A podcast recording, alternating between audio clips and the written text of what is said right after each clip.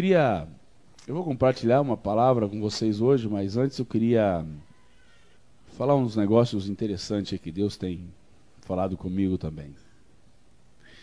Quando Paulo vai falar acerca dos dons do Espírito, lá em 1 Coríntios 14, 12, 13, 12 e 14 na realidade, no, no capítulo 14, Paulo faz uma menção da reunião geral, do encontro público da igreja.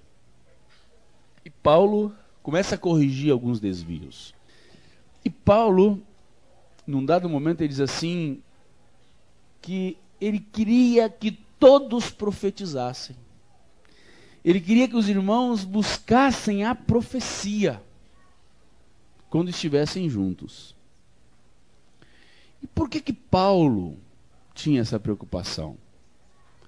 Por que que Paulo deu essa conotação à profecia de uma forma tão especial, tão grande, tão alargada?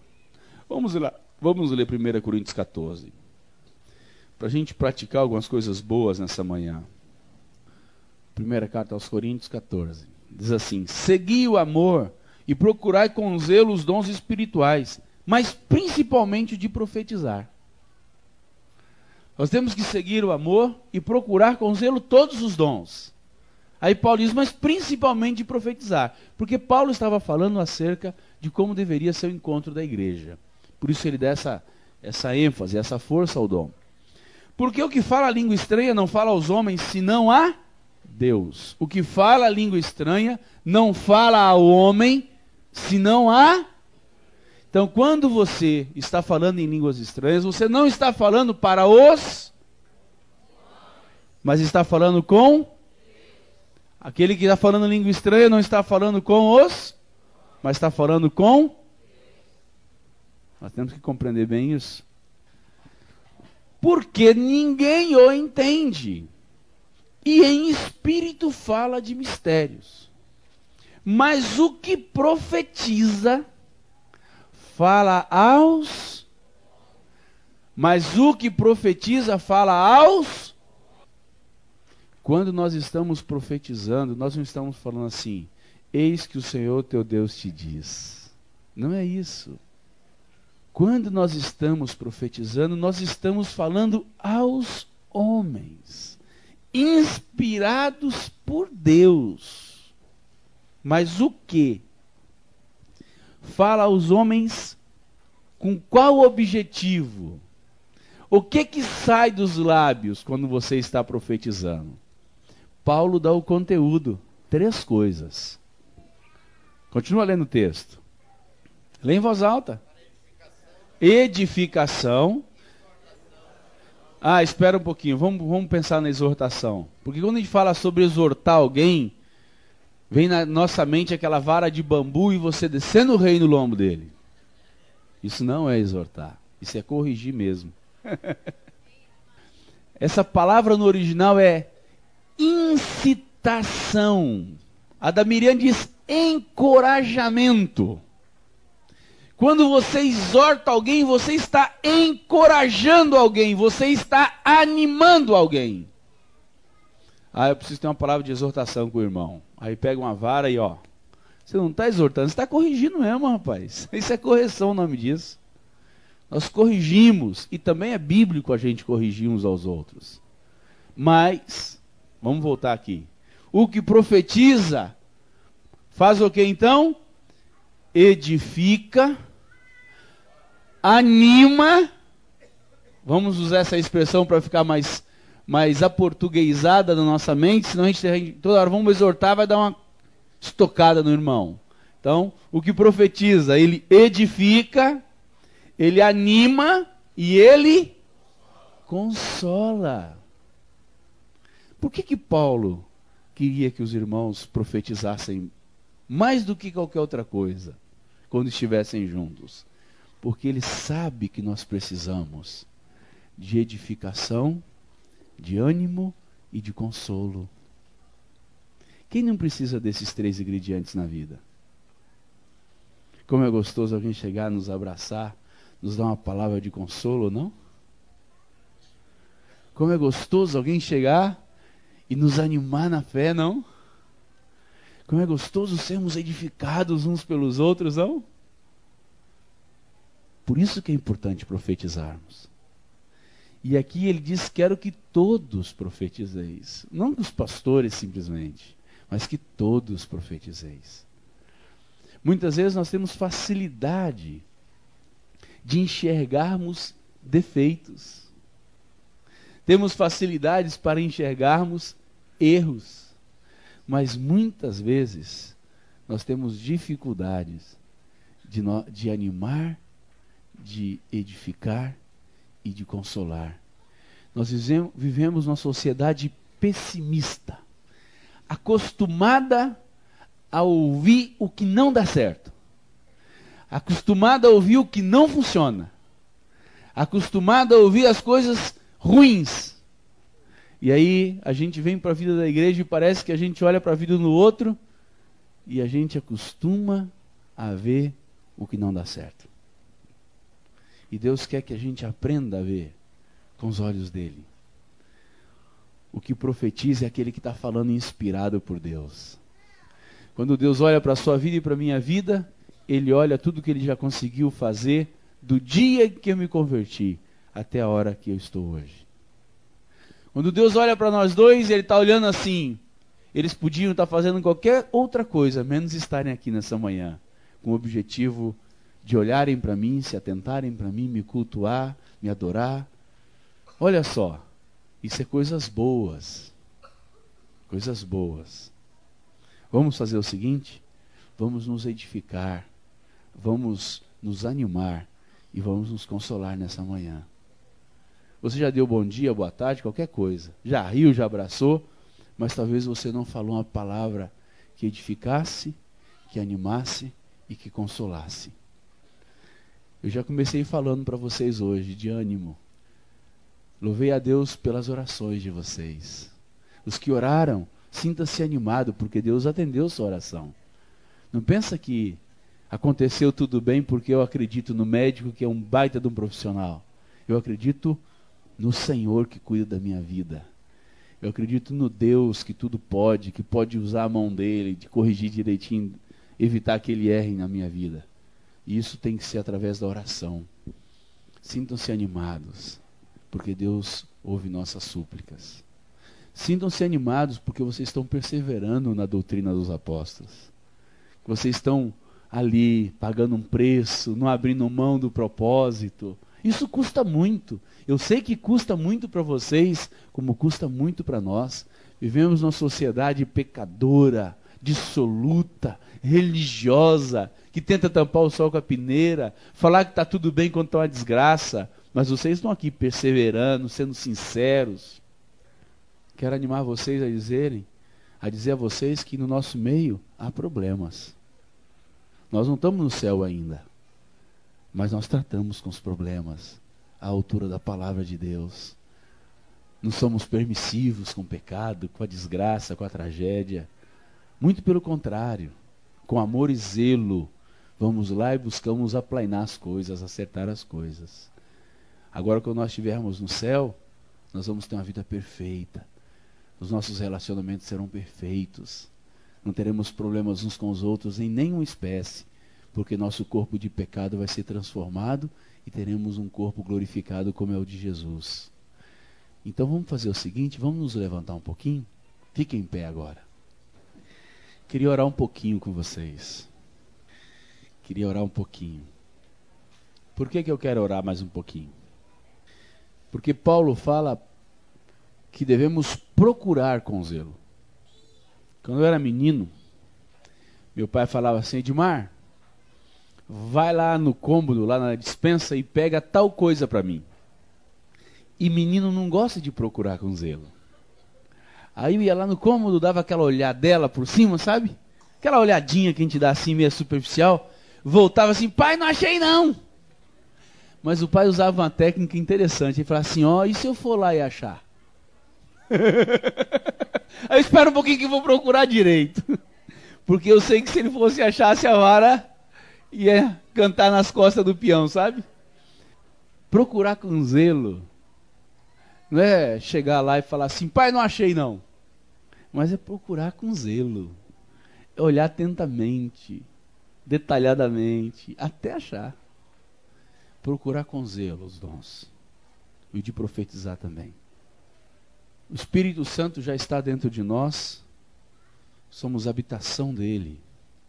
O recebemos quando nos convertemos a Cristo Jesus, quando fomos incluídos na pessoa de Cristo pelo batismo, quando recebemos a confirmação do dom do Espírito pelo batismo com o Espírito Santo. E é o mesmo Espírito que flui em nós os dons. Não estamos falando de uma coisa que nós não conhecemos. Estamos falando de algo que está dentro de nós. E com detalhe, quando a gente começa a olhar os dons da forma correta, a gente descobre que somos mais usados do que nós sabíamos. Todas as vezes que você teve um papo com seu irmão, que você animou ele, você estava profetizando. Toda vez que você foi ter uma comunhão, ter uma conversa com seu irmão, que você edificou ele, você estava profetizando. Toda vez que o Senhor te usou para consolar o teu irmão, ali também você estava profetizando. E nós não podemos esquecer, porque às vezes nós queremos deixar as coisas quase inacessíveis. Dom do Espírito é algo espiritual. E Paulo diz: Vós que sois espirituais. Nós somos espirituais porque temos o Espírito de Deus. E nós podemos ser usados pelos dons do Espírito.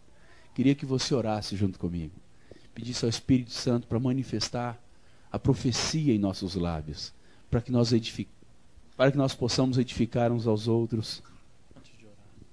Antes de nós orarmos, eu estava lembrando de um texto aqui em Atos 14, 22, que diz assim acerca de Paulo: fortalecendo as almas dos discípulos, exortando-os a permanecer firmes na fé e mostrando que através de muitas tribulações nos importa entrar no reino de Deus.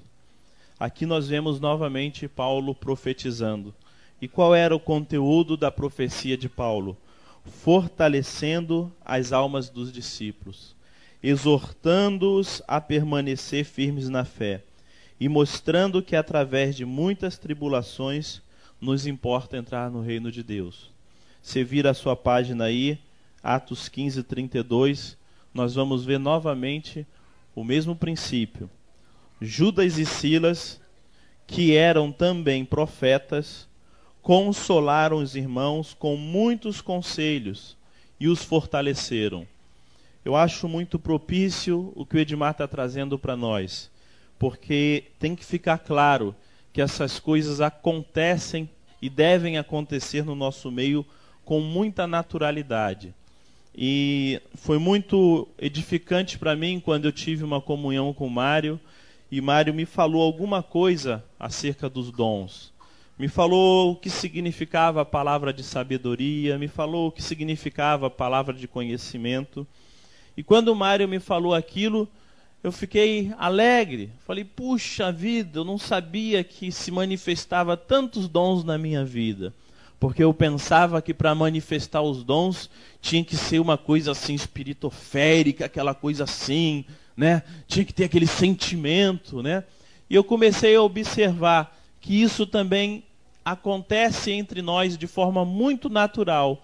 A única diferença é que nós não sabemos que estamos sendo usados nos dons do Espírito Santo. Um dia desse eu estava no campo de futebol ali, conversando com alguns irmãos, esperando a barreirinha, né? Um irmão chegou para mim falou assim: rapaz, eu tive essa semana uma carga por um irmão que está faltando e eu fui lá visitá-lo. E cheguei lá, ele começou a falar para mim que ele está desanimado, estava desanimado, estava pensando em sair do nosso meio e ele estava orando para sair do nosso meio. E eu falei assim para ele, irmão, vou fazer o seguinte com você, eu quero te ajudar em oração. Agora nós vamos fazer um trato aqui. Se Deus falar para você que é para você sair do nosso meio, eu quero te dizer que eu vou sair junto contigo. Porque se Deus falou para você sair é porque aqui não presta. Se não presta para você, não presta para mim também. Se Deus falar com você que é para eu sair, eu saio junto com você. O irmão virou para ele e falou assim: Ah, larga disso. Tá, não está vendo que Deus não vai falar um negócio desse? Palavra de sabedoria, manifestação de um dom. O irmão sentiu a carga, foi lá e Deus usou ele com a palavra de sabedoria. E aquela palavra quebrou o irmão. E isso acontece de forma muito natural, graças a Deus. Mas nós temos que estar conscientes que os dons têm que ser buscados, né? Tem que ser buscado e buscar isso de forma natural. Então nós vamos profetizar nessa manhã, mas profetizar biblicamente, sem precisar fazer aquela cara de profeta, sem engrossar a voz, eis que o Senhor teu Deus te diz. Não aqui que é o Senhor, aquelas confusão. Coisa muito natural, muito simples. Porque simples é o Senhor para conosco. Então vamos profetizar de fato. Não com a alma, mas com o Espírito. Para isso vamos orar, pedir ao Espírito Santo que flua em nós com sabedoria, com palavras de edificação, com palavras de ânimo e consolo.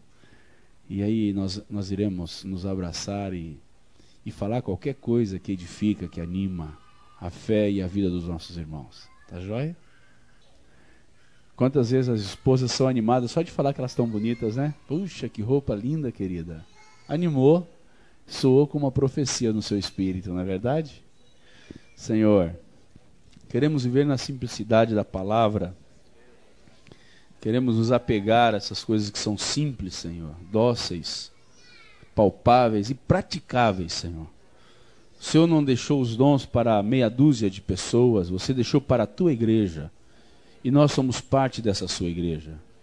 E como parte da igreja, como membros do corpo de Cristo, queremos ser usados em profecia. Porque você deseja usar as nossas vidas para consolar, animar e edificar nossos irmãos.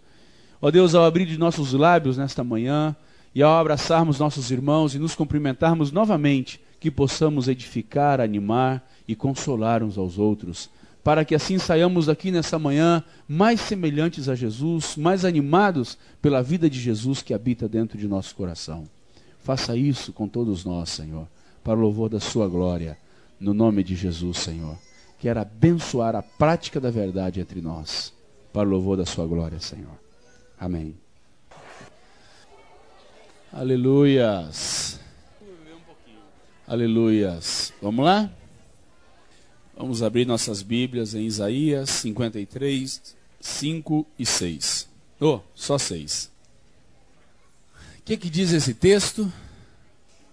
Todos nós, cada um, mas o Senhor. Vamos voltar a falar esse texto. Todos nós andávamos desgarrados, cada um, mas o Senhor fez cair a iniquidade Aleluias. Estava no final do ano meditando um pouco na minha relação com Deus e observei que Deus faz uma comparação muito peculiar para a raça humana. Deus diz que todos nós andávamos desgarrados como compara o homem a uma Hã? Todos nós andávamos desgarrados como? Então Deus compara o homem a uma. Por que Deus faz essa comparação? Por que Deus usa essa figura de linguagem? Por que usa esse exemplo? Porque Deus queria mostrar ao homem que ele é frágil. Deus queria apontar para nós toda a nossa fragilidade. E Deus estava falando com um povo que naquela época eram muito familiarizados com a ovelha. Era o dia a dia deles. E eles sabiam o tanto que esse animal necessita de cuidado. Eles manejavam as ovelhas todos os dias. Principal fonte de alimentação e sustento. E eles sabiam, por todo esse envolvimento, que a ovelha era um animal inofensível e frágil.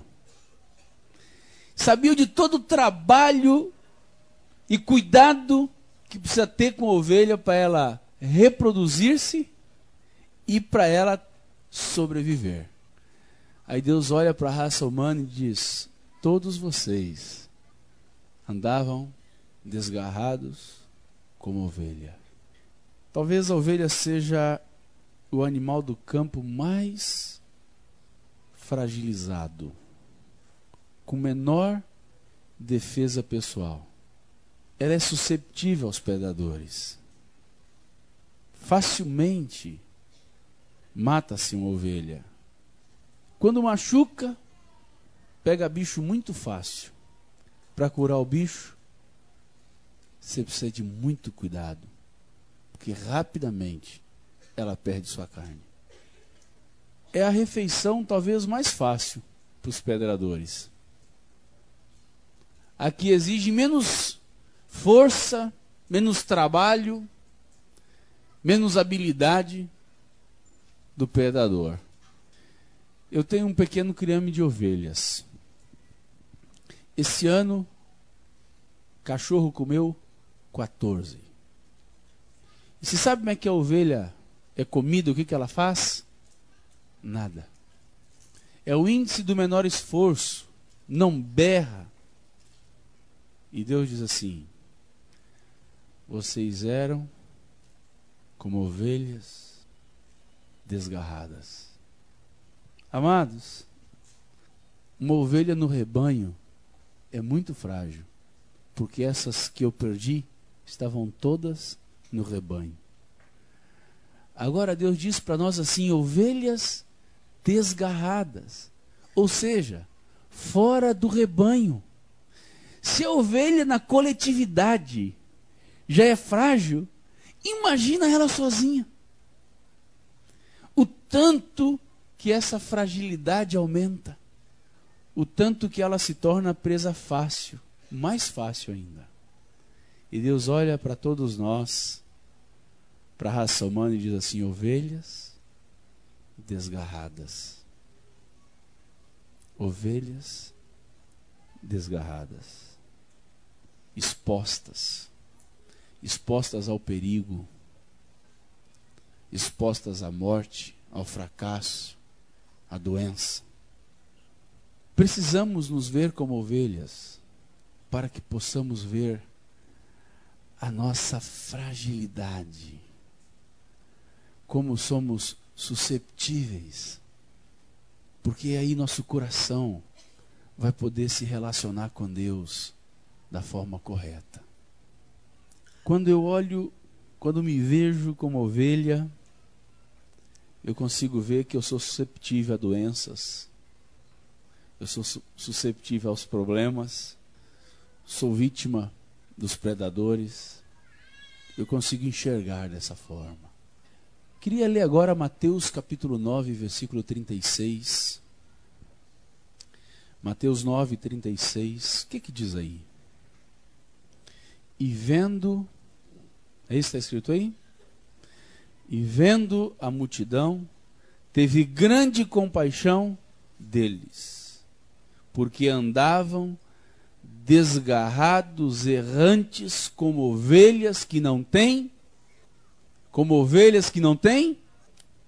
O que está escrito aí? Como ovelhas que não têm pastor.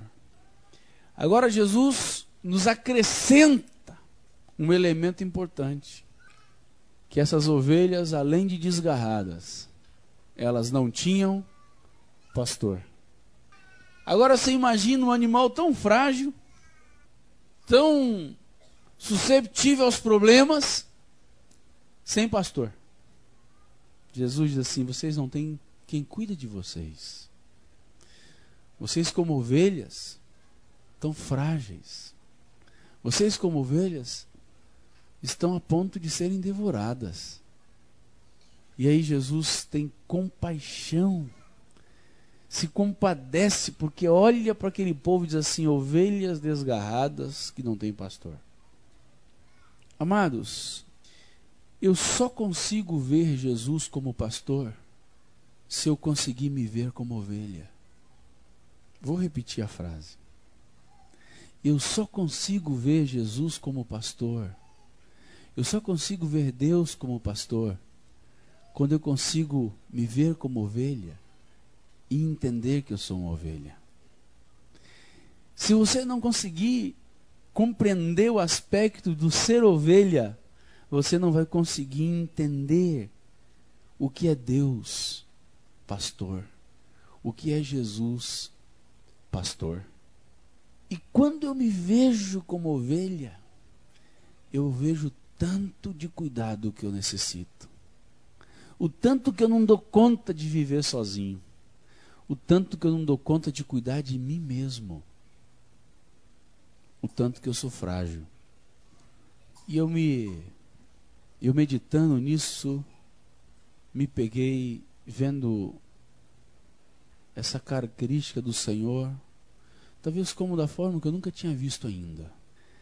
Porque eu honestamente dizendo, sempre olhei para Deus como pastor, mas talvez não tinha olhado para mim como ovelha. Do tanto que eu precisava. Vamos orar um pouquinho? Vamos fechar nossos olhos? Senhor, todas as vezes que você dá, nos dá um exemplo da vida cotidiana, é porque você precisava que o homem entendesse o que você queria ensinar. De fato, hoje, Senhor, pouco contato temos com as ovelhas naturais. Nossa cultura atualmente, Senhor, desconhece aquilo que era tão peculiar e comum para eles. A criança nascia e logo o pai a ensinava a pastorear ovelhas. Hoje, Senhor, ficou tão longe, vagou tanto na nossa memória, mas me dê graça para poder trazer esse exemplo de forma que ele seja revivido e assim possamos entender o seu coração e entender o que o Senhor deseja nos ensinar. Pai amado, cuida de nós. Abra nossos olhos. Abra os olhos da sua igreja nessa manhã. Abra os olhos dos meus irmãos para que eles possam compreender a profundidade do exemplo a profundidade do seu ensinamento e assim poder receber do Senhor aquilo que eles necessitam para a vida deles. Faça isso conosco nessa manhã, para o louvor da sua glória. No nome de Jesus. Então eu queria ler um salmo que a gente conhece muito e talvez olharmos com um pouco mais de detalhe para ele. Salmo 23. Amados, quem escreveu esse salmo foi um homem, pastor de ovelhas. Davi começou a vida dele, a experiência dele com Deus, pastoreando ovelhas. Davi, quando vai se apresentar diante de Saul para poder ir contra o gigante Golias, para poder ir à batalha contra o gigante. Davi dizia: Quem é esse incircunciso que se levanta contra Deus? E ele teve que testemunhar um negócio importante da vida dele, para que ele pudesse ser ouvido e aceito naquele propósito dele. Aí ele conta a experiência de ter que matar um leão e um urso quando cuidava das ovelhas do seu pai. Davi era um pastor de ovelhas. Só que nesse salmo, Davi se coloca como ovelha do pastor. E ele escreve esse salmo.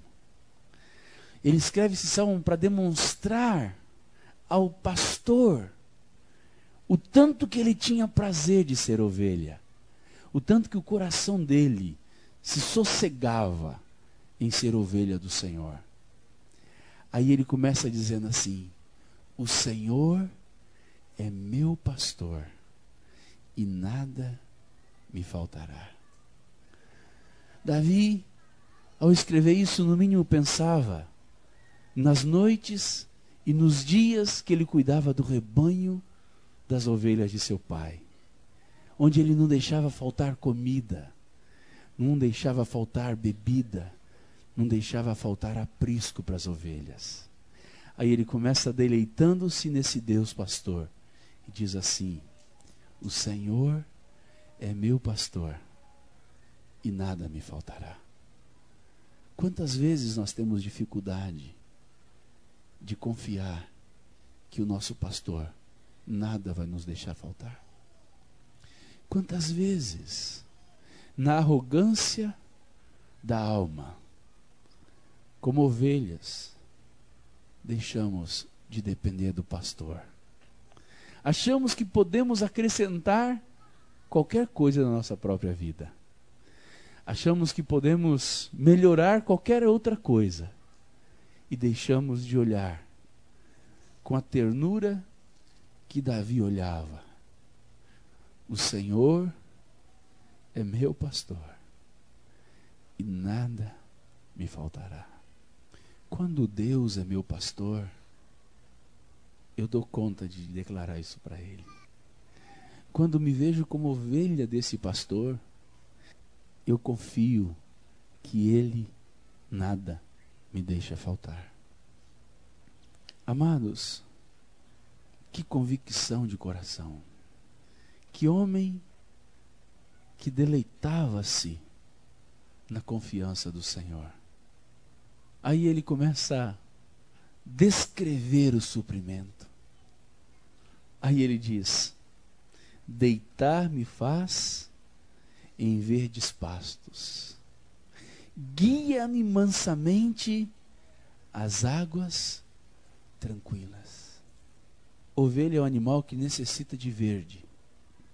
Ela não consegue comer o capim seco. Ela necessita do verde para se alimentar. E a gente não não entende muito bem essas coisas às vezes porque a gente não viveu lá. Mas você sabe o que, que eles menos têm nessa região? O verde.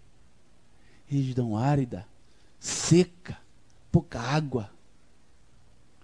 Região com muita dificuldade para você manter um rebanho no verde. Mas Davi diz assim: Ele me faz deitar em verdes pastos.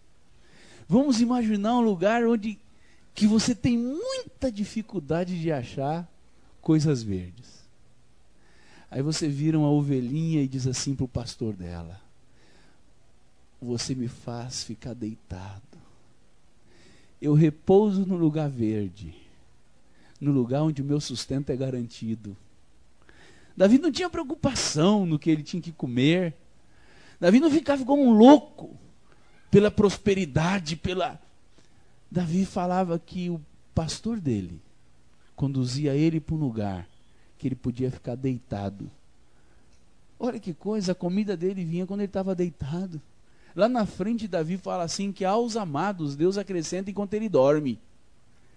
Coração de ovelha. Às vezes o nosso pasto até verde. Mas a gente está achando que ele pode secar, ou a gente está querendo um pastinho mais verde. Aí começamos ai, afadigar, na intranquilidade, desassossego, como se as coisas amanhã iriam acabar na nossa dispensa, como se Deus não desse conta de suprir nossa casa, como se Deus fosse incapaz de olhar para a minha dispensa, para as minhas necessidades e dizer assim: eu posso sustentar. Sabe por que, que Davi falava assim? Porque Davi era ovelha. Davi sabia que era ovelha. Aí falava, ah, junto com sono, de estar tá deitado, tem o verde do pasto. Vocês acham que é fácil achar verde lá, lá no deserto? O que, que vocês acham? Vocês assistem filme, né? Que passa sobre Israel, aqueles lugares. Muito verde, não é verdade? Hã? Lá a cor predominante é o verde. O que, que é a cor predominante lá? Cinza, marrom, areia. achar um vale que possa ter aquelas, aquelas margens de rio com verde, precisa de muito trabalho. E Davi diz assim: Ele me faz deitar nos lugares verdes. Eu repouso ali. Não tenho problema. De quem que foi o cuidado de preparar os verdes pastos? Da ovelha ou do pastor? Hã? Me responde para ver se vocês estão entendendo. De quem foi o trabalho de achar o pasto verde? Da ovelha ou do pastor? Quem é que você tem confiado para encontrar pastos verdes para ti? Nas suas capacitações e projetos ambiciosos? Ou entregado nas mãos do pastor? Guia-me mansamente às águas tranquilas. Coisa fácil de achar também água, né? Naquele deserto, água é um negócio assim que haja água e a água. Hã? Como é que é no deserto? Muita água? Riqueza de água? E diz assim: guia-me mansamente, sem desespero, as águas tranquilas. Não são, não é um guiar para as águas intranquilas, águas tranquilas. O Senhor é meu pastor e nada me faltará. Vamos abrir nossos lábios e declarar isso ao Senhor? Vamos? O Senhor é meu pastor e nada me faltará. Vamos falar de novo isso para ele? Espera um pouquinho. A gente está começando a aprender como é que deve ser a ovelha, né? E a gente está começando a ficar encantado com o pastor. Vamos nos encantar muito mais ainda. Vamos falar isso com ele de novo. O Senhor é o meu pastor e nada me faltará. Aleluias.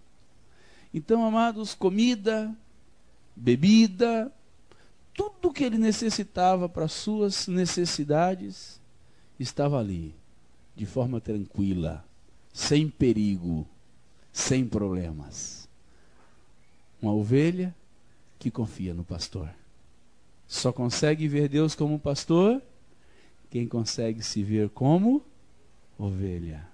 Só consegue ver Deus como pastor quem se vê como. Quem não se vê como ovelha, não consegue ver Deus como. Porque a ovelha é frágil, dependente.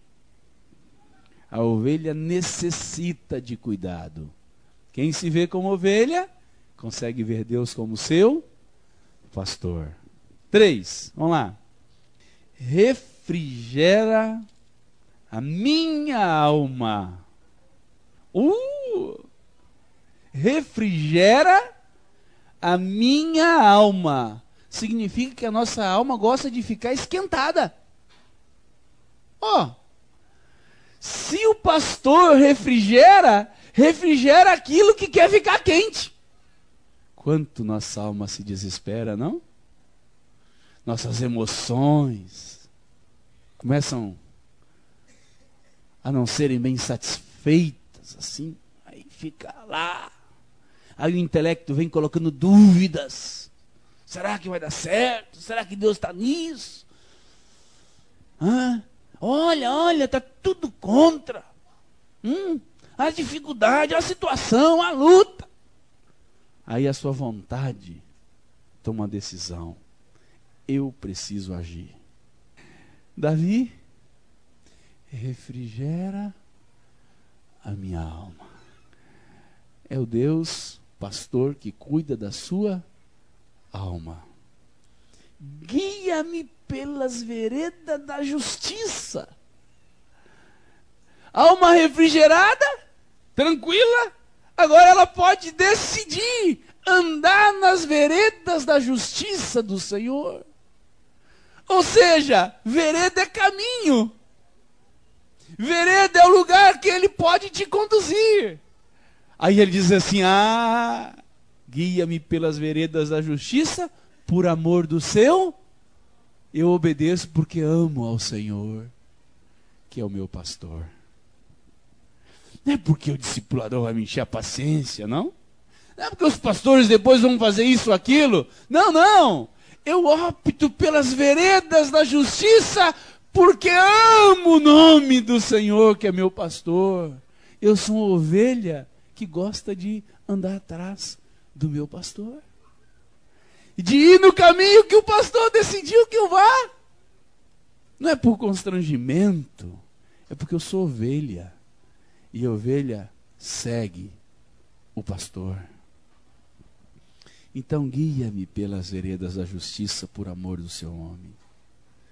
Confiança, suprimento exterior, comida e bebida, agora suprimento interior. Alma, guiar, Deus cuidando do todo da ovelha, não deixando nada de fora. Cuidava do, do físico, agora cuidando do espírito e da alma. Vamos aprofundar mais? Ainda que eu andasse pelo vale da sombra da morte, não temerei mal algum. Por quê? Por quê? Por quê, amados? A sua vara. Quem estava com ele? Lá no vale da sombra da morte. Quem? O do versículo 1. O Senhor é o meu. E porque Ele é meu pastor, se eu andar no vale da sombra da morte, estou ali pertinho. Eu estou um pulo para passar do outro lado. Não vou temer, porque Ele está comigo. Ele não é o pastor que me deixa nessas situações. Que nós somos assim. Nós vamos confiando no Senhor, vamos confiando. Aí chega em determinadas situações de nossa vida que nos parecem mais complicadas do que o normal. Aí nós começamos a achar que Deus não está conosco. Começamos a achar que Ele nos deixou sozinho naquele negócio. Amados, Ele é o pastor. E Ele está conosco ainda nessas situações mais delicadas da vida. O que tem na sua vida que você tem achado que Deus não está contigo? Que Deus não está te cuidando, te pastoreando? Está te faltando ver como um pastor do seu coração? Saiba que o Senhor está contigo, porque Ele é pastor. Ele é um excelente pastor. A sua vara e o seu cajado me consolam. Você sabe por que serve a vara do pastor? E o cajado do pastor? Você sabe? Vocês já viram que todo pastor usa um cajado, pastor de ovelha nos filmes, já viu? Eles usando um cajado. O cajado é um negócio.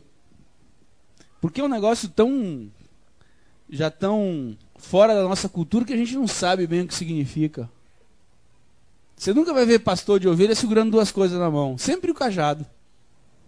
Segurar, quando seguro aqui, ele vira um cajado. Quando eu seguro aqui, ele vira uma vara. Para que, serve a vara e para que, que serve o cajado? A vara para direcionar a ovelhinha. Vamos lá, ah, aqui. E o cajado? Quando a ovelhinha começa a sair fora do rebanho, ele vai lá no pescocinho dela assim, junto e nheque para cá. É verdade, para isso que serve. Aqui, ó. Isso aqui, ó, dá uma argolinha do pescocinho da ovelhinha, aí traz para dentro do rebanho. Do... Vem para cá, filha. Larga de besteira. Quantas vezes o Senhor tem que usar a volta do cajado no nosso pescoço, né? Pra cá. Você está indo para o lugar que não deveria. Fazendo, ó, pronta não. A sua vara. E sabe como é que como é que Davi via esse cuidado claro de Deus como consolo? Tem gente que vê como coisa ruim. Ai, tá doendo! Ai, tá me corrigindo! Geme quando é corrigido. A sua vara e o seu cajado me consolam. Isso é consolo, porque eu sei que eu não, não vou desviar do que ele disse antes, da vereda. A vara e o cajado não me permitem desviar das veredas. deixava ser dominado pelo medo, pelo estresse, pela ansiedade, porque ele sabia que o Senhor pastor estava com ele nas situações mais adversas. Ele sabia que o Senhor pastor tinha uma vara e um cajado que servia de consolo para não deixar ele sair fora das veredas. Ah, Senhor, livra-nos das ansiedades e das intranquilidades do coração. Revista-nos num coração de ovelha que confia. Aí Davi começa a apertar mais a conversa, não? Como é que ele se sentia? Preparas uma mesa perante mim na presença dos meus familiares. Hã? Hein? Prepara uma mesa perante mim na presença de quem? Se tinha uma coisa que Davi tinha na vida, era inimigo. O homem que tinha inimigo, nunca vi desse jeito, rapaz. Eu acho que quando Salomão virou para Deus e falou que eu quero sabedoria, Deus disse assim: Estou cansado, rapaz. Se Davi não é fraco, pede cabeça do rei tal, do rei. Esse cara só vive pedindo cabeça dos outros para mim, rapaz. Como esse homem tem inimigo? Davi tinha inimigo, rapaz. Davi. Essa semana eu estava olhando o mapa do reino de Davi. Hein, Nilson? Chega a ser engraçado aquilo, né? Amado, você pega o reino de Saul, um tiquinho. Você pega o reino de Davi, é um negócio absurdo. De Salomão, lá em cima. O cara queria mais e mais. O cara tinha sede por expansão territorial. E aí tinha que ter muito inimigo, que as terras obedeciam alguém. Sabe como é que Davi sentia na presença dos inimigos dele? Servido com a mesa pelo Senhor. Eita ovelhinha folgada. Hã? Os caras estão lá, vem com espada, com não sei o que. Ele disse, ah, eu estou com a mesa na minha frente aqui. Estou sendo servido pelo Senhor, comendo bom e no melhor. Vocês, estão, vocês vão tudo morrer. Davi era desse é, o tipo de homem, cara. Já sabia quem ia, quem ia dançar na guerra. Sempre os inimigos. Ele sempre se sentia servido pelo Senhor.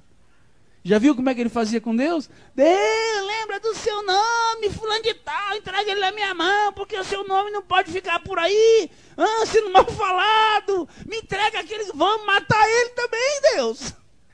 Mesa na frente dele. Às vezes o diabo dá uma rugidinha em volta das ovelhas de hoje, a ficar toda arrepiada com medo. O diabo dá uma. Vem a doençazinha na casa. Ai, ai, Deus esqueceu de mim, me desamparou. Ai, ai. Nossa, preparam a mesa.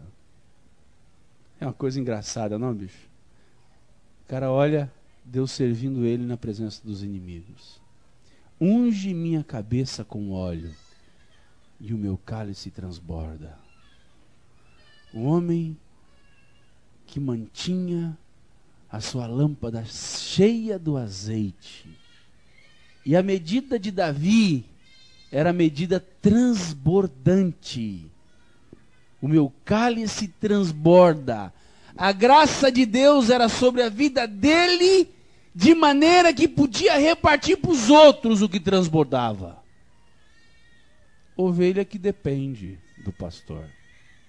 Certamente que a bondade e a misericórdia me seguirão todos os dias da minha vida. Não é? Talvez a bondade e a misericórdia. Quem sabe a bondade e a misericórdia? Certamente que a bondade e a misericórdia de quem? De quem? Do pastor. Certamente que a bondade e a misericórdia do Senhor, meu pastor, me seguirão todos os dias da minha vida e habitarei onde? Por alguns dias. Davi, ovelha, vendo o Senhor como seu pastor. A pergunta é: Deus deixou de ser pastor?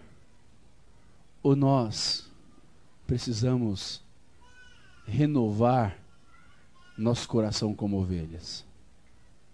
Vamos orar mais um tiquinho? Vamos dobra sua cabeça assim. Senhor, eu fico apaixonado quando eu olho para a experiência de Davi, meu coração se enriqueceu tanto olhando esse homem, as atitudes e as características deste homem. Mas, Senhor, eu não posso me satisfazer com isso. Eu preciso ser esse homem. Eu preciso ser essa ovelha. Eu preciso ter meus olhos abertos para ver a amplitude do Senhor como meu pastor. Tem misericórdia de nós. Ajuda-nos a nos ver como ovelhas e a te ver como nosso pastor. Por favor, faça isso. Agora eu quero ver para o Novo Testamento. Jesus, em muitas situações, se esquivava de dizer quem ele era. Ah, você é o Cristo, tu dizes. Ah, ele ficava na dele. Jesus não gostava de ostentar, Jesus não gostava de ficar por aí batendo no peito. Mas Jesus, quando via as carências, necessidades da raça humana, aí ele se apresentava de uma forma tão fantástica, como foi apresentado lá no Velho Testamento para Faraó. Mas quando, Moisés pergunta, mas quando eles me perguntarem quem é que me enviou, o que, que eu vou falar para eles? Você diz assim para eles: O eu sou te enviou. Nó. A totalidade. Eu sou. Não é eu tenho. Eu sou. Deus não tem poder, Deus é. Aí ele se apresenta na Bíblia, no Novo Testamento, Jesus falando eu sou. Eu listei algumas coisas que eu me, me empolgo e me apaixono, assim, eu sou o pão da vida. Quem tiver fome, coma do pão da vida. Eu sou o pão vivo que desceu do céu. Jesus dizendo sobre ele: Eu sou a luz do mundo. Eu sou o caminho. Eu sou a verdade. Eu sou a vida. Jesus falando sobre ele, hein? Eu sou a porta. Eu sou a ressurreição e a vida. Eu sou a videira verdadeira. Eu sou Jesus. Eu sou o Alfa e o Ômega. Eu sou o primeiro e último. Eu sou a resplandecente estrela da manhã. Como é? É empolgante, como nos provoca fé ouvir Jesus dizer: Eu sou. Mas esse mesmo Jesus, quando olha para o povo, diz para eles assim: Eu sou o bom pastor. Jesus se apresenta como nosso bom pastor. Eu queria ler com vocês esse relato, essa declaração de Jesus. Aquilo ocorreu com Davi, Senhor. Aquilo estava lá no velho. Aquilo foi uma situação que Davi vivenciou. Nos dê um negócio mais fresquinho, então, para a gente entender. João capítulo 10. Se você for ler o versículo 11, diz assim: Eu sou o bom pastor. Só que eu quero pegar do versículo 1 em diante, para que vocês compreendam. Jesus se apresentando como pastor, e Jesus mostrando como deve ser a ovelha, como deve ser o pastor. Como é, é gostoso quando você se vê como ovelha, escutar Jesus dizendo a você: Eu sou o seu bom pastor. Que preciosidade! Hã? Porque se o discipulador falhar comigo, eu tenho o meu bom pastor. Se os presbíteros falharem comigo, eu continuo tendo o meu bom chamado Jesus. Meu coração não vai para o desespero e nem para a ansiedade, porque Jesus é meu bom pastor. Vamos lá?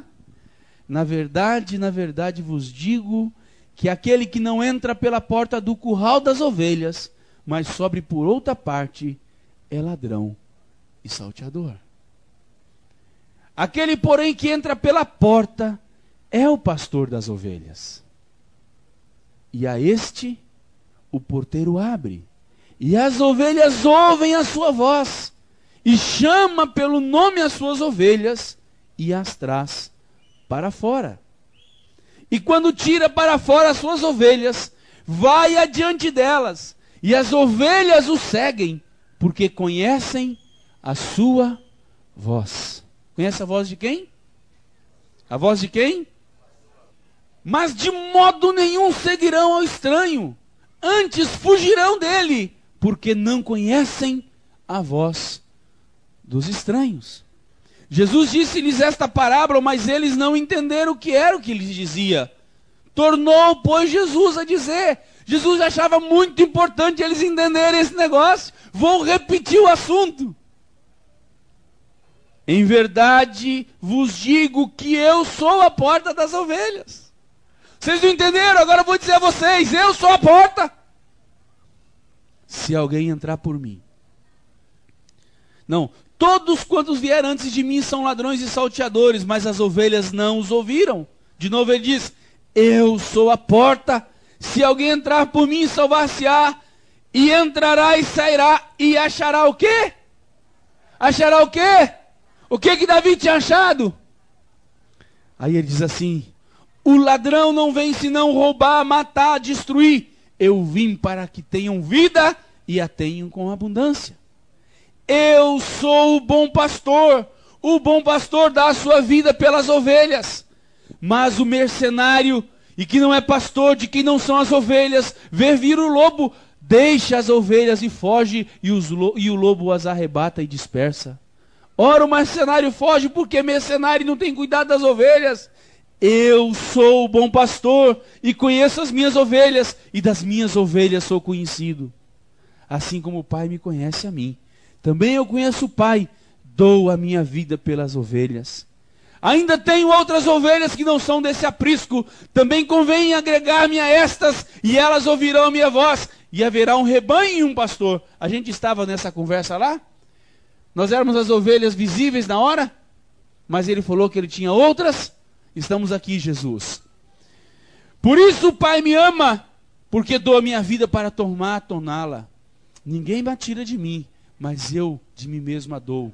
Tenho poder para dar, poder para tornar a tomá-la. Este mandamento recebi de meu Pai. Agora eu quero extrair daqui as características de, de Jesus, o bom pastor. Ele diz assim: o bom pastor entra pela porta. Eis que estou à porta aí. Eis que estou à porta aí. Quem é o bom pastor? Ele não sai pulando. Ele entra só se abrir porta. Chama as ovelhas pelo nome. Para Jesus você não é um número. Para Jesus você não é um qualquer. Para Jesus você é especial. Ele te chama pelo seu nome. Você vai se apresentar para um irmão, às vezes não é do mesmo grupo caseiro, não tem o mesmo relacionamento, você nem sabe o nome do seu irmão. Mas eu quero dizer que a todos nós, Jesus nos chama pelo nosso nome. Edmar, eis-me aqui, Senhor. Eu não sou um número, sou uma pessoa, sou uma ovelha do meu pastor as traz para fora, tira-nos do mundo, da vida mundana, do reino das trevas, do império das trevas, e nos traz para o reino do Filho do seu amor. Vai adiante do rebanho. Quem é que tem que seguir quem? Hã? Quem segue quem aí? Ovelha que segue o? Jesus manda, vai adiante, as ovelhas vão atrás. Se a ovelhinha tenta dar uma escapadinha, ele vai lá com o seu cajadinho, pescocinho, traz de volta. Vocês sabiam que em muitos casos tem aquelas ovelhas furona que andava muito, sabe o que o pastor fazia com ela? vou contar isso para vocês, vocês entenderem mais de ovelha. Ele quebrava a perna da ovelha, colocava uma tala e colocava no meio do rebanho de novo. Ela era obrigada a ficar com o rebanho. Sabe o que ele estava fazendo? Cuidando. Quantas vezes o Senhor não dá uma. No nosso torniquete, né? A gente fica meio chumbeado, tem que ficar. A gente fica mais doce, né? É, não é assim que fica? Fica mais coração mole. Hã? Ah, Senhor, todo chorosinho. Quantas vezes o Senhor não faz assim com a gente? Né? Ovelhinha, a gente começa a querer comer no pasto que Jesus não nos leva, aí ele vai lá e tuf, quebra a perninha. Sabe, irmão? É, tô aqui, o que? É, não é assim? Ovelhinha. Ele é o bom, Jesus é o bom. Vamos falar isso para ele? Jesus é o bom pastor. Ele diz: Eu sou o bom pastor. Vamos dizer isso para ele de novo então? Jesus é o bom pastor. Vamos falar de novo? Vamos falar com convicção, sem frio? Jesus é o bom pastor. E Jesus é o meu pastor. Hã? Podemos falar já para ele essa altura do campeonato? Vamos falar isso para ele? Jesus é o meu pastor. De novo? Jesus é o meu pastor. Meu bom pastor. Aleluias. Que mais? Ele é a porta, né? Além dele entrar pela porta, ele é a própria porta. Se alguém entrar nele, o que, que acontece? Se salva. Esse é o pastor que nos traz salvação. Além de se salvar, você recebe o suprimento de todas as suas necessidades. Porque entrará e achará pastagem. Que mais? Nos dá vida e nos dá em abundância. Eu quero viver, mas quero viver em abundância. Tem muita gente que vive, mas não experimentaram ainda a abundância da vida. Não tem bem mais precioso do que viver e viver em abundância. É uma vida gostosa, plena, Parou a resmunguice, a mesmice, a secura por interior, as ansiedades, o vazio, as intranquilidades, porque a vida proposta por Cristo Pastor é uma vida e uma vida em abundância. Que mais?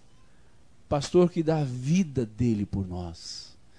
Eu dou a minha vida pelas minhas ovelhas. Quem é que morreu na cruz por nós? Quem? E você era ovelha dele naquela época?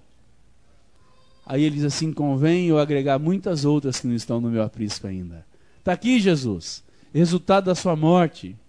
Nos agregou a ti, nosso bom pastor. Ele dá vida por nós, porque ele é bom, bom pastor. Que mais? Conhece as suas ovelhas. Conhece.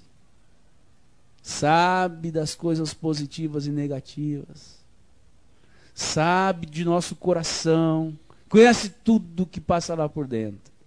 Um Deus que nos conhece. Que mais? Cuida de nós, livrando-nos livrando de nossos predadores, que são os lobos. Cuida das suas ovelhas. O mercenário, vem o lobo, foge dessas ovelhas. Ele, não. Ele vai lá cuidar das ovelhinhas, não deixa predador nenhum querer atacá-las. Lá em cima, cuidar das ovelhinhas dele. Que mais? Quer mais ovelhas. Ainda tem muitas outras que não estão aqui. E ele, Jesus, ali pensando na frutificação, viu, Júnior? Ele, como pastor, não quer meia dúzia de ovelhas, quer muitas outras ovelhas. Esse é o pastor Jesus. E as ovelhas? Ouvem a sua voz Aqueles que têm ouvido para ouvir, ouça. Ovelha tem que ouvir o Senhor. Ovelha que não, não ouve o pastor é bode, cabrito. Ovelha ouve o pastor. Que mais? Ovelha que é tirada das trevas para a luz. Porque Deus olha para a raça humana, todos são ovelhas, mas as ovelhas do aprisco dele é aquele que ele trouxe para fora conforme diz esse texto. Essa palavra tirar para fora no grego é ekiklésia, que significa igreja. Igreja é aqueles que são tirados para fora. De onde? Do sistema mundano e equivocado. Que mais? Seguem o pastor. Seguem o pastor. Conhecem a voz do pastor. Não seguem os estranhos foge dos estranhos. Não reconhece a voz dos estranhos. Para quem você tem emprestado seu ouvido? Quantas vezes a pessoa vem falar no nosso ouvido só o que nos afasta do pastor? Para quem que você está emprestando seu ouvido? Quem é o estranho na sua vida? Não podemos reconhecer a voz do estranho. Temos que reconhecer só a voz do Senhor. E quantas vezes o diabo usa as pessoas que nós conhecemos no dia a dia para suscitar dúvidas na nossa fé, no nosso compromisso de vida cristã, para colocar minhoca, caraminhola na nossa cabeça. Não vamos emprestar nosso ouvido como ovelhas para os estranhos. Nele entra para se salvar. Conhecem o seu pastor e encontra pastagem debaixo do seu cuidado. E você sabe o que, que Jesus, pastor, falou nesse contexto? João 10, 10. O ladrão vem senão matar, roubar. Está falando para quem? Para as ovelhas. Cuidado, que o ladrão vai vir roubar, matar e destruir vocês. Agora, eu vim para que vocês, ovelhas, tenham vida e a tenham em abundância. Amados, em todo rebanho tem que ter algum inimigo por perto, porque é presa fácil. E Jesus nos alerta para o aspecto da ação do inimigo contra as nossas vidas. Temos que ter muito cuidado aquilo que tem roubado a nossa vida com Deus, aquilo que tem destruído nossa comunhão com Deus. Nós temos que ter muito cuidado, porque isso é ação do inimigo contra nós. Vamos orar mais um pouquinho? Senhor amado, Senhor querido, resgata pelo Espírito de Deus. Resgata, Senhor. Resgata, Senhor. Resgata. Resgata esse ponto tão importante na vida cristã. O entendimento que somos suas ovelhas. O entendimento de que você é o nosso bom pastor. Você sempre nos supre, cuida, o Senhor sempre está preocupado com o nosso cuidado, com as nossas necessidades, com as nossas vidas. Por isso que você diz que é o pastor que chama as ovelhas pelo nome. Você é aquele que salva, é a porta que entra em você, acha salvação, acha vida, encontra sossego, descanso. Quantas vezes, Senhor, o nosso desassossego e intranquilidade é fruto de não termos atitude de ovelha, Senhor. Fruto disso. Fruto de querer resolver as coisas por nós mesmos. Não confiarmos no cuidado do nosso bom pastor, Jesus Cristo. Você, no último dia, separará os bodes das ovelhas, Senhor. No último dia, você apartará Senhor, queremos ser contados entre as ovelhas do Senhor, ovelhas do seu rebanho, ovelhas do seu aprisco. Queremos isso para nós, Senhor. Por favor, Pai. Por favor. Aleluias. Hebreus fala que o Pai tornou a trazer de entre os mortos, Jesus Cristo, grande pastor das ovelhas.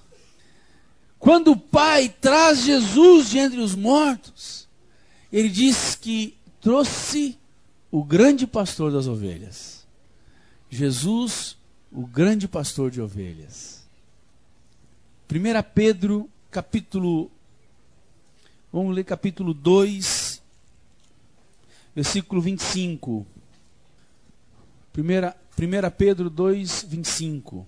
Diz assim: Porque erais como ovelhas desgarradas, mas agora tendes voltado para o pastor e bispo das vossas almas.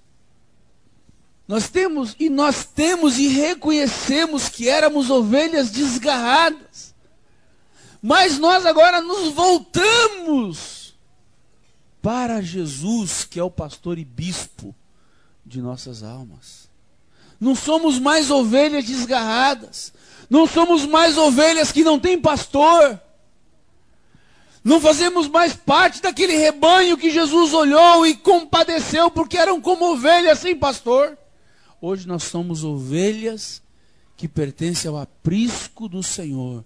E ao pertencermos a esse aprisco, recebemos os cuidados devidos de Jesus, o bom pastor. Aleluias! Aleluias! Aleluias! Glórias a Deus! Porque Jesus, o bom pastor, grande pastor, ressuscitou dentre os mortos para pastorear a mim e a ti. Glórias a Deus por isso. Louvado seja o Senhor. Nós somos mais ovelhas desgarradas. Portanto, não podemos ter comportamento de ovelha desgarrada. Temos que ter comportamento de ovelhas que pertencem a Jesus. Amém? Agora não é glória a Deus, não. Amém? Você está concordando comigo, hein? Eu me preocupo, amados, porque Judas, quando fala da nossa festa de amor, que são os nossos encontros, ele alertou que entre nós poderia surgir pessoas que pastoreavam a si mesmas. E Judas chama isso como mancha, nódoa. E nós temos que ter essa preocupação de como ovelhas não querer meter a besta de querer se pastorear. Quero ler esse texto para que nosso coração fique em alerta, em vigia. Porque se está escrito, se esses irmãos tiveram esse problema naquela época, com certeza teremos hoje. E que não seja eu esse problema, que não sejam os meus irmãos, que possamos nos livrar desta possibilidade. Judas 1,12 diz: Estes são manchas em vossas festas de amor, banqueteando-se convosco e apacentando-se a si mesmos sem temor.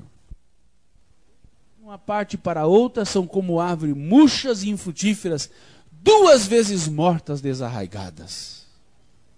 Então, amados, a possibilidade enorme de isso ocorrer tem que nos levar a uma postura de temor. Porque ali, no meio daqueles irmãos, existiam ovelhas que queriam apacentar-se a si mesmas, cuidar de si próprias. Nós temos que entender que, como ovelhas do Senhor, nós não podemos esquecer desse compromisso de que nós temos um bom pastor chamado Jesus e que temos que entregar o cuidado de nossas vidas nas mãos dele.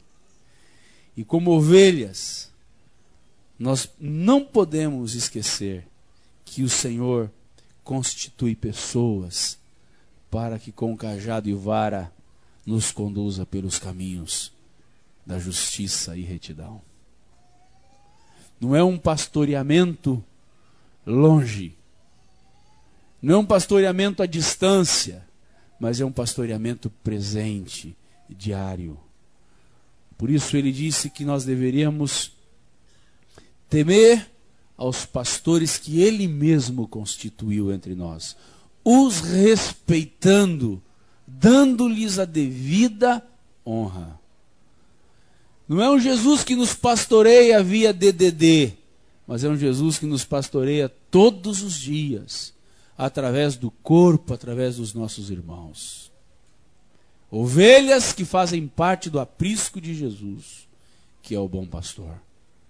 Aquele que deu a vida por nós como suas ovelhas. E assim nosso coração se deleita. Quero concluir lendo 1 Pedro capítulo 5, versículo 4. E quando aparecer o sumo pastor, alcançareis a incorruptível coroa de glória. Só alcançará essa coroa incorruptível de glória aqueles que fazem parte do rebanho do pastor chamado Jesus Cristo. E se queremos isso para nós, se almejamos essa coroa, nós não podemos perder as características de ovelha. Não podemos deixar nosso coração nos enganar, mas ter um coração completamente sossegado e tranquilo, confiante que nós seguimos a um Jesus que é o nosso bom pastor, pastor de nossas vidas. Amém? Você, talvez como eu, me recordo, tudo isso começou porque o Senhor estava querendo me mostrar que Ele é um Deus que cuida além do que a gente consegue imaginar. Às vezes nós começamos a nos deparar com situações das, da vida que nós começamos a achar grande demais, achá-las complicadas demais. Aí nossa alma começa a querer perder o refrigério. Talvez você está vivendo situação na sua vida que você já perdeu as características da boa ovelha, a ovelha do bom pastor. E está aí com seu coração ardendo, porque você ao olhar para Davi, a olhar para essa situação de Cristo, ficou todo atrapalhado no coração, Senhor, está complicado por aqui, Senhor, minha alma não está nem tá nem quente, não, ela está fervendo mesmo, Senhor, está a mil por hora, estou usando refrigério, estou precisando de voltar meus olhos para Jesus, o bom pastor. Eu queria orar junto com você, queria é, diante do Senhor agora pedirmos perdão para Ele de que porque como ovelha não podemos achar ou ter a petulância de querer cuidar de nós mesmos. Ou como ovelhas do Senhor achar que nós seguimos um pastor incapaz ou insuficiente de cuidar de nós na plenitude. Muito pelo contrário. Ele é um pastor bom, poderoso, eficaz, cuidadoso, que deu a sua vida por nós. E ele quer e ele cuida de tudo aquilo que nós precisamos em nossas vidas. Então vamos orar um pouquinho agora, mas com o coração arrependido. Talvez até com o coração envergonhado diante do Senhor, por não estar tá acreditando ou não ter dado crédito nas situações da vida para Ele como pastor de sua vida. E assim, através de nosso arrependimento, Ele vai nos colocar de novo no seu colo amado e gostoso e nos cuidar e pastorear a nossa vida. Às vezes precisa tirar um, um berne, um carrapicho, um carnegão de nossa lã, mas o que importa é que Ele quer fazer isso. Ele quer nos curar como ovelhas dele, cuidar de nós como suas ovelhas amadas e continuarmos esse caminho de viver no rebanho do Senhor, seguindo o nosso bom pastor chamado Jesus Cristo. Amém?